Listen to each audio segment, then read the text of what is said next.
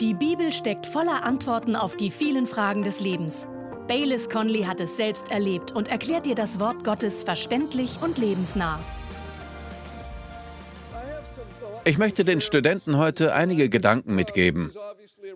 Aber dies ist natürlich trotzdem ein normaler Mittwochabend-Gottesdienst hier in der Cottonwood-Gemeinde.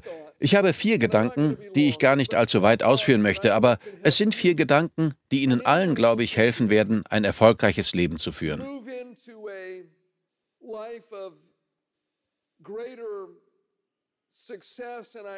Eigentlich möchte ich das Wort Erfolg fast nicht benutzen. Viel lieber würde ich Bedeutung sagen. Das Wort Bedeutung kommt von dem Wort deuten. Ein bedeutsames Leben ist ein Leben, das für andere Menschen auf Gott hindeutet. Es ist ein Leben, zur Ehre Gottes.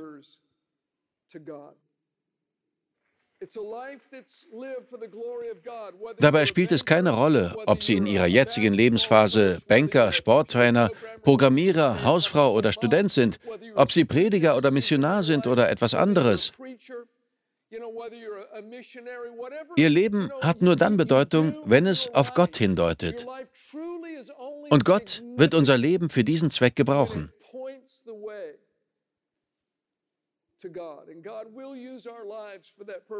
Also vier einfache Gedanken, die Ihnen zu einem Leben verhelfen können, das größere Bedeutung hat. Erstens, seien Sie in kleinen Dingen treu. Seien Sie in kleinen Dingen treu. In Matthäus 25, Vers 21 sagte Jesus, Recht so, du guter und treuer Knecht, über weniges warst du treu, über vieles werde ich dich setzen. Alle zusammen, weniges. Treu über weniges, verantwortlich für vieles. In Lukas 16, Vers 10 sagte Jesus, wer im geringsten treu ist, ist auch in vielem treu. Zusammen geringstes. In Lukas 16, Vers 12 sagte er, und wenn ihr mit dem Fremden nicht treu gewesen seid, wer wird euch das Eure geben? Zusammen mit dem Fremden. Und in Lukas 19, Vers 17 sagte Jesus, weil du im geringsten treu warst, sollst du Vollmacht über zehn Städte haben. Also treu im wenigen, treu im geringsten, treu mit Fremden. Das sind die Anforderungen, bevor Gott den Aufstieg und Einstieg in unseren Dienst, in unsere Berufung bringt.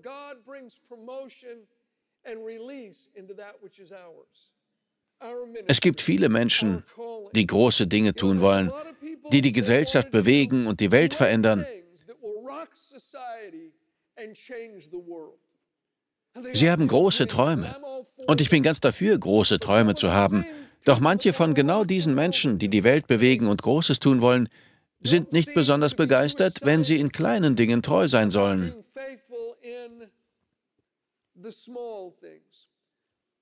Sie wollen nicht in den kleinen und unbemerkten und beifallslosen Bereichen des Lebens arbeiten. Doch, liebe Freunde, genau dort schaut Gott hin.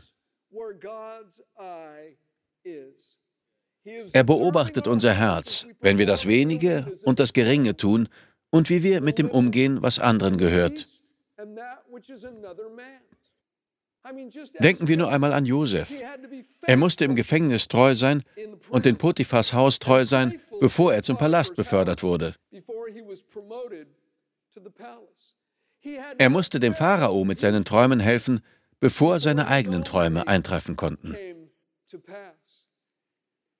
Und Gott schaut darauf, ob wir mit der Vision und dem Traum anderer Menschen treu umgehen und ihnen helfen und ob wir in den kleinen Dingen treu sind.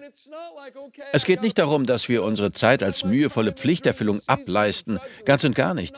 Wir müssen lernen, den Weg zu genießen. Wir müssen lernen, die kleinen und unbemerkten Dinge gern zu tun, denn Gott schaut uns zu. Und diese kleinen, geringsten, beifallslosen Dinge sind so wichtig. In diesen Bereichen wird unser Charakter geformt, werden wir zu den Männern und Frauen gemacht, die wir nach Gottes Willen sein sollen und die er gebrauchen kann. Ich erinnere mich an eine Zeit, als ich noch Assistenzpastor war. Der Seniorpastor hatte mich und einen anderen Mitarbeiter gebeten, für eine besondere Veranstaltung die Stühle aufzustellen. Es waren nicht viele Stühle. In den Saal passten vielleicht 170 Sitzplätze. Und als der andere Mann und ich etwa ein Drittel geschafft hatten, wurde er ärgerlich und sagte, das mache ich nicht. Und er begann davon zu reden, wie er zu größeren Dingen berufen war. Er sprach von seiner prophetischen Gabe und dass er seine Zeit nicht damit verschwenden wolle, Stühle aufzustellen. Also verschwand er beleidigt und ich musste den Rest der Stühle allein aufstellen. Er war nicht bereit, treu in den kleinen und unbemerkten Dingen zu dienen, sondern wollte vor einer Gemeinde stehen und prophetische Worte von Gott weitergeben und Beifall bekommen. Es war im Oktober 1979. Ich lebte in einer kleinen Zwei-Zimmer-Wohnung. Im Schlafzimmer war nichts weiter als eine Matratze, die auf dem Boden lag. Ich hatte keine Kommode und nichts, nur eine Matratze und, glaube ich, eine kleine Lampe auf dem Boden. Im Wohnzimmer stand eine alte, zerfledderte Couch. Ich hatte mir ein paar Ziegelsteine besorgt, auf die ich ein paar alte Holzbretter gelegt hatte, und das war mein Wohnzimmertisch. In der Küche gab es einen kleinen Resopaltisch, der kaum von ein paar Schrauben zusammengehalten wurde. Ich hatte wirklich nicht viel.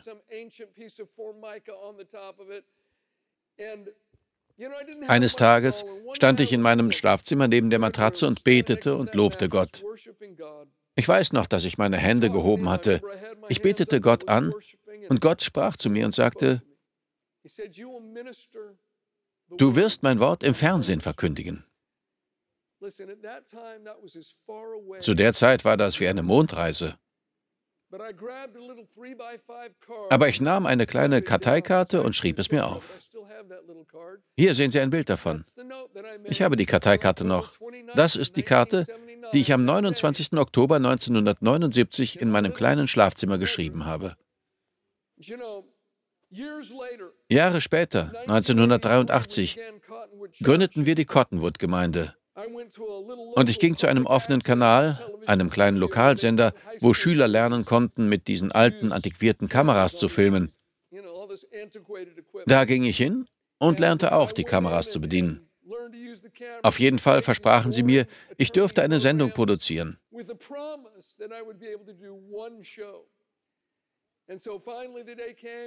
Irgendwann kam der Tag und ich brachte meine Frau mit und wir setzten uns hin und sprachen über Ehe.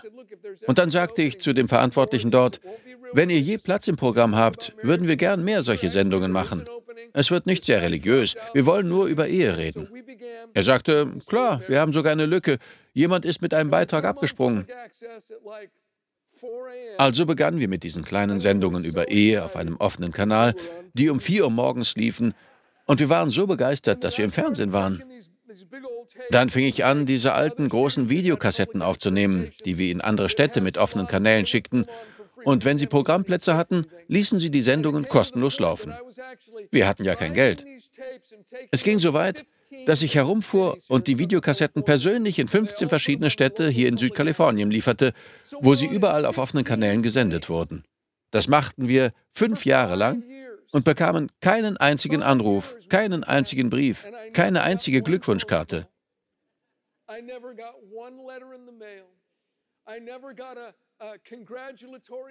Es sprach mich auch nie jemand im Supermarkt an und sagte, hey, du bist doch der Typ aus dem Fernsehen. Fünf Jahre lang war Gott der Einzige, der zuschaute.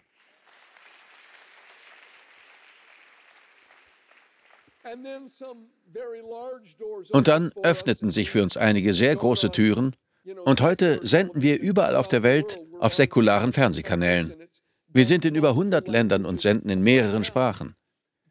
Wir hatten jede Gelegenheit aufzugeben, doch wir machten das, was wir taten, für Gott. Und so ist es heute noch.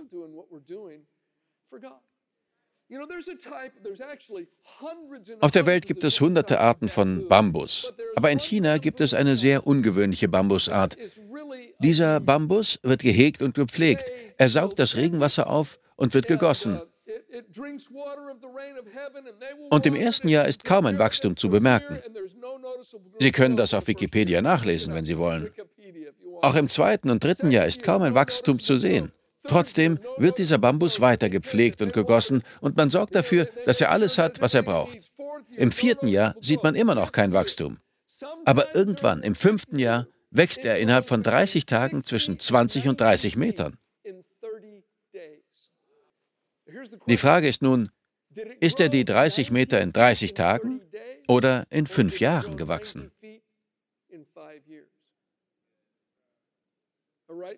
Vielleicht pflegen einige von Ihnen gerade einen solchen Bambus.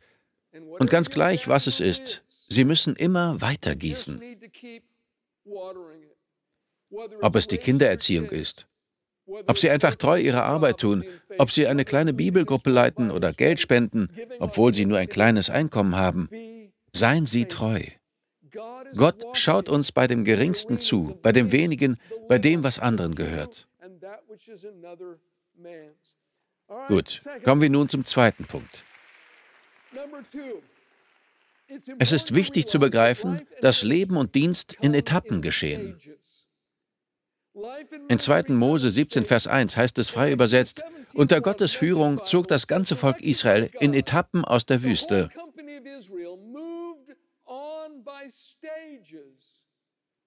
In einer anderen Übersetzung heißt es, Gott führte Israel in einfachen Etappen. Auf jeder Etappe gibt es wertvolle Lektionen zu lernen.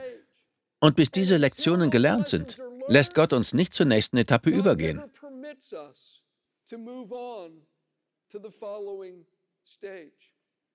Er erlaubt uns nicht, Etappen zu überspringen.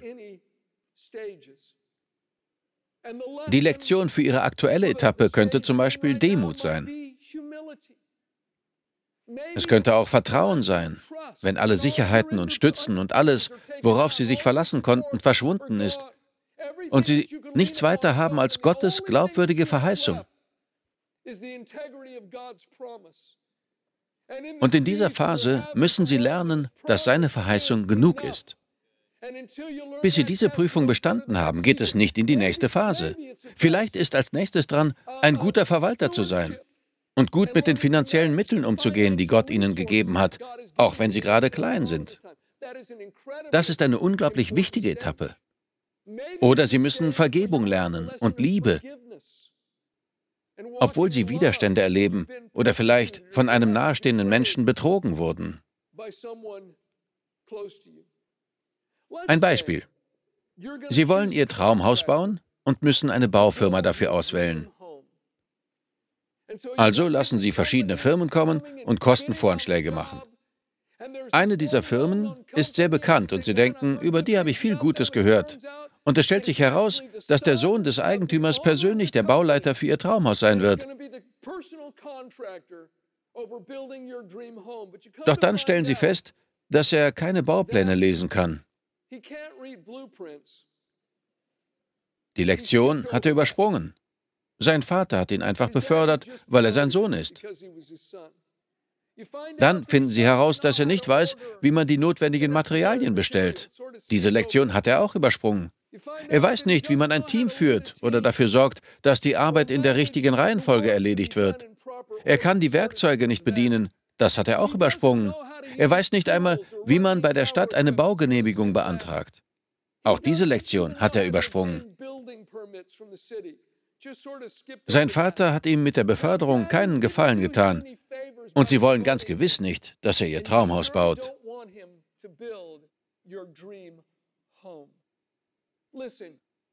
Unser Vater im Himmel liebt uns genug und ist weise genug, uns nicht zu befördern, bevor wir die Lektionen auf jeder einzelnen Etappe vom Leben und Dienst gelernt haben.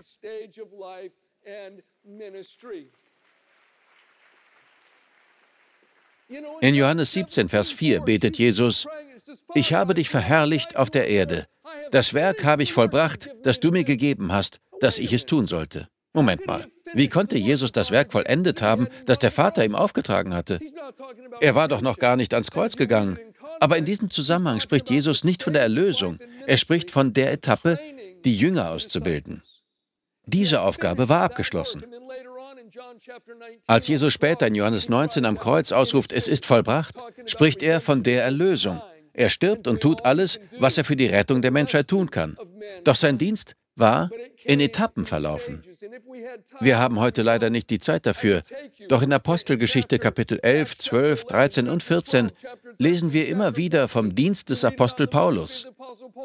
Dort heißt es auch, dass er die Aufgaben vollendete, die Gott ihm zu tun gab. Er beendete seinen Auftrag, nachdem er alles erledigt hatte. Einerseits klingen diese Worte fast endgültig, doch wenn man sie im Zusammenhang liest, merkt man, dass es Etappen waren, weil er noch nicht am Ende war. Es gab noch mehr Missionsreisen zu unternehmen. Er musste noch das Neue Testament schreiben. Und später in 2. Timotheus 4, Vers 7 schreibt der altgewordene Paulus, ich habe den guten Kampf gekämpft, ich habe den Lauf vollendet. Doch das war in Etappen geschehen. Wenn er eine Etappe abgeschlossen hatte, schickte Gott ihm die nächste. Und nach Abschluss dieser Etappe ging es wieder in die nächste. Auf welcher Etappe befinden Sie sich gerade? In welcher Phase? Welche Lektion sollen Sie gerade lernen? Liebe Freunde, Sie haben noch einige Runden zu laufen. Ihr Auftrag ist noch längst nicht erledigt. Und es ist so wichtig zu wissen, dass Leben und Dienst in Etappen verlaufen. Kommen wir zum dritten Punkt. Entwickeln Sie ein dankbares Herz. Im 1. Thessalonicher 5, Vers 18 heißt es, sagt in allem Dank, denn dies ist der Wille Gottes in Christus Jesus für euch. Zuallererst sollen wir Gott dankbar sein für seine Güte, für seine Rettung und für allen reichen Segen, der damit einhergeht. Ein dankbares Herz wirkt wie ein Magnet für mehr Segen. Ein undankbares Herz wirkt abstoßend für Gottes Segen. Vor vielen Jahren durfte ich in der Gemeinde, in der ich damals arbeitete, Lebensmittel zu Familien in Not bringen.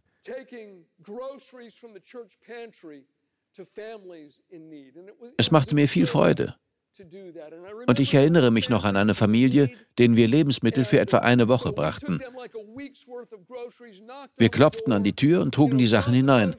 Und der Mann und die Frau standen dort, durchwühlten alle Taschen mit Lebensmitteln und machten uns dann Vorwürfe, weil ihre Lieblingssachen nicht dabei waren. Sie waren so undankbar. Sie benahmen sich, als würden sie uns einen Gefallen tun, indem sie die Sachen von uns annahmen. Ich erinnere mich noch gut daran. Es war ein streitsüchtiger, undankbarer Geist. Ich war froh, als ich wieder gehen konnte. Ich hoffe, dass die Gemeinde trotzdem für sie da war, wenn sie wieder einmal Hilfe brauchten. Aber ich wollte einfach nicht derjenige sein, der es ihnen brachte. Es war so unangenehm. Auf der anderen Seite machen wir hier in Cottonwood viele ähnliche Dinge. Ich erinnere mich noch daran, als wir einmal zu Weihnachten Familien in schwierigen Situationen geholfen haben, die sich kein Weihnachtsessen oder Geschenke für die Familie leisten konnten. Und wie viele andere Gemeindemitglieder auch, halfen wir einer Familie. Wir gingen mit unseren Kindern einkaufen, jedes unserer Kinder suchte ein Geschenk für deren Kinder aus, wir kauften einen gefrorenen Truthahn und alle Beilagen. Und dann gingen wir hin, klopften an ihre bescheidene Behausung, wo sie wohnten, und sagten, Überraschung, wir bringen euch Weihnachten. Sie ließen uns eintreten. Der Mann, die Frau und die Kinder waren alle da. Wir stellten das Essen und die Geschenke auf den Tisch. Und ich werde es nie vergessen. Der Mann ließ den Kopf hängen und fing an zu weinen. Dann hob er die Hand und fing an, Gott dafür zu loben und zu danken, dass er ihn so sehr liebt und sich um seine Familie kümmert. Und ich sage Ihnen, ich denke mir das nicht aus. Auf einmal erfüllte eine heilige Gegenwart den Raum. Ich hatte das Gefühl, ich müsste meine Schuhe ausziehen. Eine ungewöhnlich starke Gegenwart Gottes erfüllte auf einmal ihr kleines Wohnzimmer.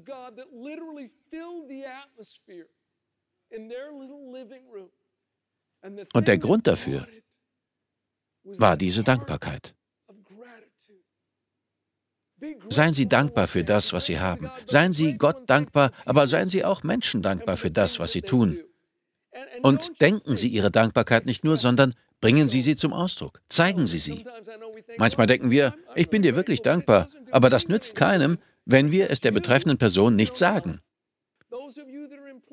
Wenn Sie ein Arbeitgeber sind, vergessen Sie nicht, den Leuten zu danken, die für Sie arbeiten. Es ist wirklich wichtig. Und es wird Ihnen helfen, in eine strahlende Zukunft zu schreiten. Selbst kleine Zeichen der Dankbarkeit sind Menschen wichtig. Und sie sprechen Bände. Und der letzte Punkt, wir müssen wissen, wer wir sind und wer wir nicht sind. Wir müssen wissen, wer wir sind und wer wir nicht sind. Ich lese einen bekannten Text aus Johannes 1, Verse 19 bis 23 vor. Und dies ist das Zeugnis des Johannes, als die Juden aus Jerusalem Priester und Leviten zu ihm sandten, damit sie ihn fragen sollten, wer bist du? Und er bekannte und leugnete nicht, und er bekannte, ich bin nicht der Christus. Und sie fragten ihn, was denn? Bist du Elia? Und er sagt, ich bin es nicht. Bist du der Prophet? Und er antwortete, nein. Sie sprachen nun zu ihm, wer bist du? Damit wir Antwort geben denen, die uns gesandt haben. Was sagst du von dir selbst? Er sprach, ich bin die Stimme eines Rufenden in der Wüste. Macht gerade den Weg des Herrn, wie Jesaja der Prophet gesagt hat. Johannes wusste nicht nur, wer er war, er wusste auch, wer er nicht war. Bist du der Christus? Nein. Bist du der Prophet? Nein. Bist du Elia? Nein. Wer bist du? Was sagst du über dich? Das ist eine tiefgreifende Frage. Wer bist du? Was sagst du über dich? Es ist genauso wichtig zu wissen, wer und was man ist, wie zu wissen, wer und was man nicht ist. Johannes fand heraus, wer er war. Ich bin die Stimme eines Rufenden in der Wüste, wie Jesaja es gesagt hatte. Das wusste er nur, weil er Zeit mit Gott und Gottes Wort verbrachte. Und auch für uns gibt es keine Abkürzungen. Wir müssen Zeit mit Gott verbringen. Dazu einige Tipps. Erstens, Sie wollen herausfinden, wer Sie sind? Dann fragen Sie es Gott. In Jakobus 4, Vers 2 heißt es, ihr habt nichts, weil ihr nicht bittet. Bitten Sie Gott um Hilfe. Zweitens, fragen Sie auch sich selbst. Im Psalm 77, Vers 7 steht, in meinem Herzen überlegte ich und es forschte mein Geist. Drittens, fragen Sie Menschen, denen Sie vertrauen, Menschen in Ihrem Umfeld. Manchmal haben wir einen großen blinden Fleck für so wichtige Punkte wie beispielsweise unsere eigenen Gaben, während es für die Menschen um uns herum sonnenklar ist.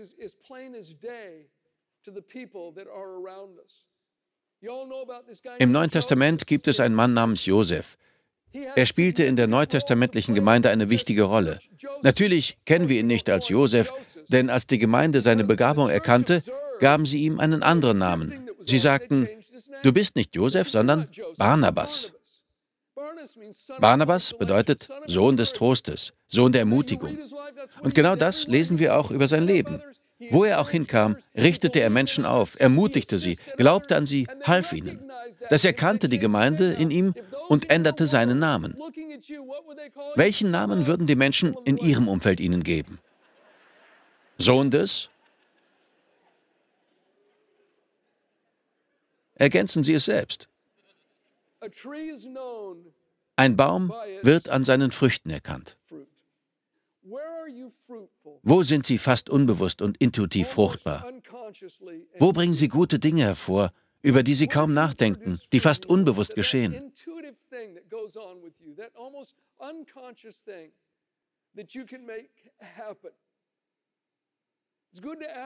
Es ist gut, sich einmal die Frage zu stellen, wo bin ich fruchtbar? Wo passe ich hin und kann für Gottes Reich Früchte bringen? Fassen wir also zusammen. Erstens, seien Sie im Kleinen treu. Zweitens, vergessen Sie nicht, dass Leben und Dienst in Etappen passieren. Sie müssen erst eine Etappe abschließen und dort alles lernen, bevor Sie zur nächsten übergehen. Drittens, seien Sie dankbar. Sie werden staunen, wie weit Sie das im Leben bringen wird. Und viertens, denken Sie daran, wer Sie sind und wer nicht. Wir danken dir fürs Zuhören. Weitere Predigten sowie eine tägliche Andacht von Baylis findest du kostenlos auf baylis-conley.de. Gott segne dich.